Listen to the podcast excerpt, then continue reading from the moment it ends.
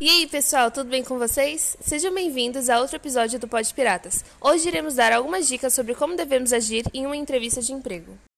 Isso mesmo, gente. Em primeiro lugar, você, o entrevistado, deve estudar o seu currículo. Antes de participar da entrevista, revise o seu currículo e relembre suas experiências. Além de identificar as experiências que têm mais relação com a vaga, relembre situações em que você aplicou habilidades como inteligência emocional, liderança ou produtividade.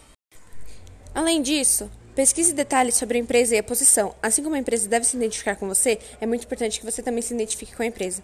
Por isso, procure mais informações sobre ela, busque sobre a cultura e reflita se você se vê naquele ambiente. Outro ponto muito importante é como você deve se vestir.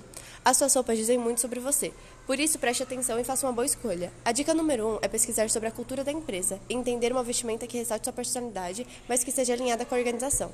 Além disso, opte pelo equilíbrio. Prefira roupas neutras que não chamem muita atenção e que não sejam completamente formais ou totalmente despojadas. Nunca esqueça de chegar com antecedência. Se a entrevista for presencial, programe-se para chegar alguns minutos antes do horário marcado para a entrevista. Garanta esses minutos de reserva não só para possíveis imprevistos, mas também para chegar com tranquilidade e começar a entrevista sem fadiga ou tanta ansiedade. Mais uma dica é manter a sua consciência corporal. Antes mesmo de você continuar a falar durante a entrevista, a sua comunicação não verbal já está falando com você. Utilize técnicas de raporte também. O raporte é uma das técnicas de programação neurolinguística mais conhecidas. Essa técnica ajuda na criação de conexão com outra pessoa, a partir do espelhamento da sua linguagem verbal e não verbal.